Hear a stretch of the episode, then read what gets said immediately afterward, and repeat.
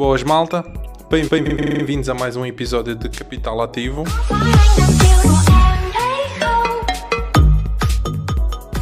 Hoje vamos falar da Bitcoin. Vamos falar do futuro da Bitcoin, o seu preço e o que é que a Bitcoin pode vir a ser.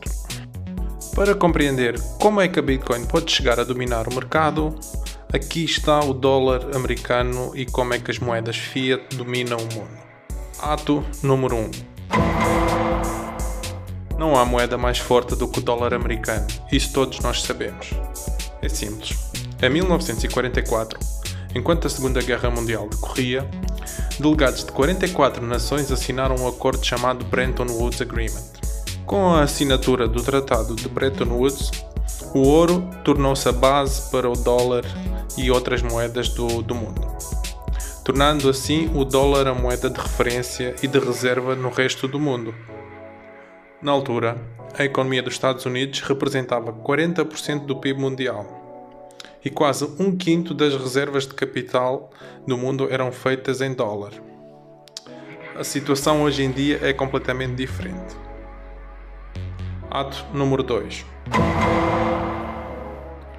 Nixon implementou uma medida que visava separar o dólar do ouro, entrando dessa forma uh, as moedas fiat. Dinheiro fiat tem duas importantes características. Um, não é assegurada por um ativo subjacente. E dois, é centralizado.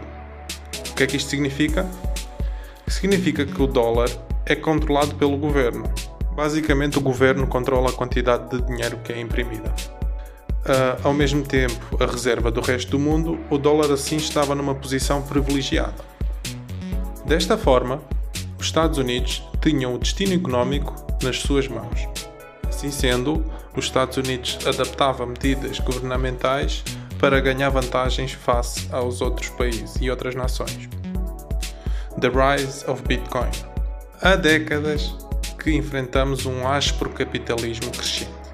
Os bancos centrais compram dívidas de empresas que estão em dificuldades financeiras de modo a que elas evitem falências.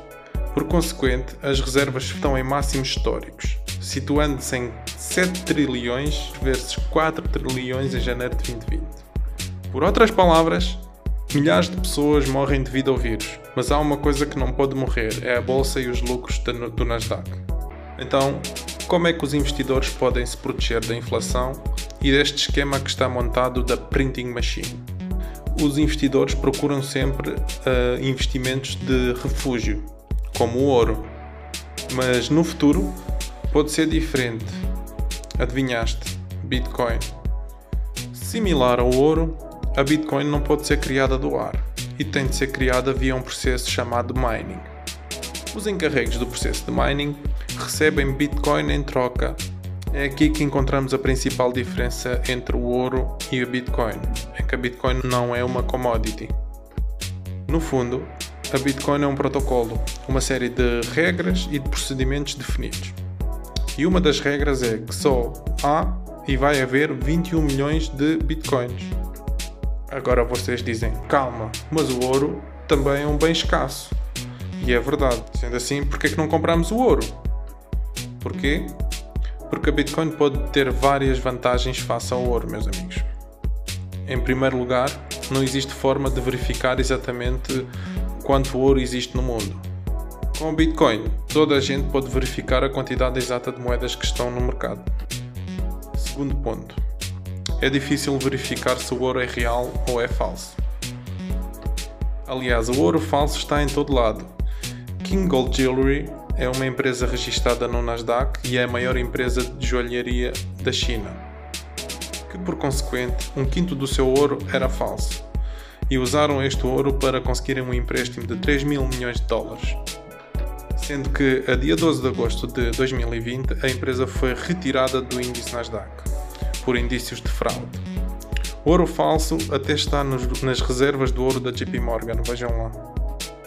Por outro lado, temos a Bitcoin que permite ser verificada imediatamente e autentificada e registada no ledger da blockchain. Portanto, a probabilidade de ser falsificada é close to none. O outro problema do ouro é que é difícil guardar, transportar e dividir. O ouro físico precisa de ser dividido para ser transacionado, enquanto que Bitcoin é facilmente divisível. A mais pequena unidade de uma Bitcoin é um SAT, nome curto do fundador da Bitcoin, Satoshi, e é igual a um de um milhão de uma Bitcoin. Mas claro, Bitcoin não é nada sem os seus críticos e os seus defeitos. Em primeiro lugar, volatilidade. Para a sua classe de ativo, que é bem reduzida, o preço da Bitcoin é altamente sensível às notícias e à atividade de trading e até à manipulação de mercado. A Bitcoin também é vista como um ativo sem correlação. No entanto, isso tem vindo a mudar. Na realidade, o preço da Bitcoin e do SP500 tem se tornado cada vez mais correlacionado, especialmente em 2020. Aliás, 22% das empresas do SP500 têm uma volatilidade superior a Bitcoin. Porquê é que eu acho que a volatilidade da Bitcoin vai descer com o tempo?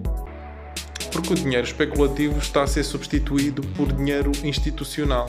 O market cap da Bitcoin atingiu meio bilhão em dezembro de 2020 a empresa MicroStrategy comprou uh, bilhão de dólares em bitcoins para guardar por tempo indeterminado. E outras empresas estão a seguir a mesma estratégia. Além destes grandes tubarões que trazem estabilidade à moeda, ao mesmo tempo legitimizam a Bitcoin, tornando assim a Bitcoin uma moeda de guardar valor, como o ouro neste caso. Uh, Bitcoin não tem valor nem apresenta valor intrínseco é verdade. Nem sequer é método de pagamento, pelo menos válido. Uh, mas mesmo assim, economistas uh, pedem três características especiais ou funções para classificar o dinheiro. Em primeiro lugar, unidade para ser contada, portanto, unidade para contar. Em segundo lugar, método de guardar. E em terceiro lugar, ser possível de pagar. A realidade é: não há moeda ou classe de ativo que faça bem os três pontos. Há sempre um que falha num aspecto dos três mencionados. Porquê? Porque há sempre uma compensação entre a segurança e o método de pagamento. Outras críticas a Bitcoin? Não é muito difícil. Os Estados Unidos podem perfeitamente banir a moeda. Ou talvez o futuro da Bitcoin não dependa assim muito dos Estados Unidos, mas sim da Europa e da América do Sul. Só para finalizar, eu invisto na Bitcoin porque eu tenho a capacidade de correr esse risco. E não me quero sentir como um idiota se chegar aos 100 mil e eu não ter acreditado na mesma. Porque na realidade tem potencial para isso. Existe aqui uma real oportunidade da Bitcoin se tornar num monopólio desregulado do dinheiro. Portanto, faz falta.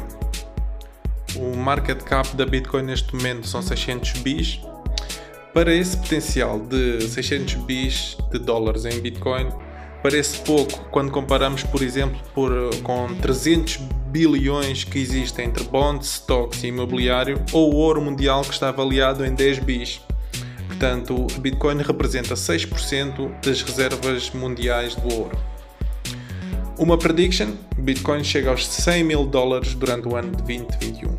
Isto eu já tenho vindo a dizer desde setembro do ano passado e não tenho dúvidas que chegue. Para ser claro, este é um ativo de elevado risco, meus amigos. Se não percebem, não invistam. Mais uma vez, obrigado por terem ouvido este podcast. Peace out.